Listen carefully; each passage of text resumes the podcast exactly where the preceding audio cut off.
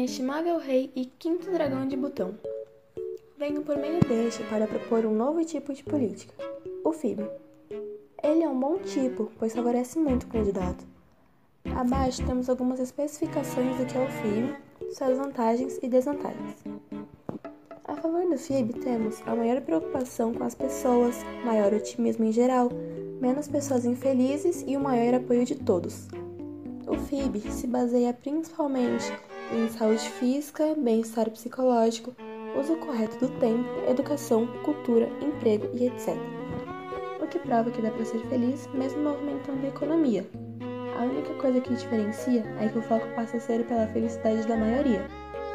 Como critério do FIB, muitas vantagens podem surgir, como por exemplo a permanência dos profissionais na empresa, maior dedicação, produtividade, maior desempenho, mais ideias criativas na busca de soluções de problemas, menor taxa de adoecimento, falta nas escolas e nos trabalhos, menos estresse e sobrecarga, além de reduzir também as reclamações de todos.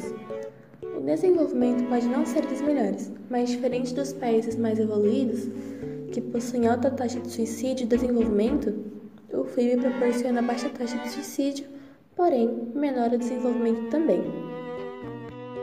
Contra o FIB, temos algumas chances de novas leis ou propostas que podem ser prejudiciais para o governo, como, por exemplo, a diminuição de impostos. Seu único ponto negativo deve ser a economia, que, mesmo faturando, não induz o consumidor a querer possuir tantas coisas para ser feliz, o que induz as compras e vendas. Resumindo, para ter um povo feliz, Vossa Majestade precisa abrir mão de uma quantidade considerável de dinheiro não acho que seria muito desvantajoso, mas ainda assim terá menos lucros e mais gastos. É uma troca quase equivalente, mas ainda assim o reino sairá ganhando. Além do mais, o FIB pode acarretar também na diminuição dos resíduos e da poluição, já que não tenta forçar a sociedade à obsolescência programada e percebida.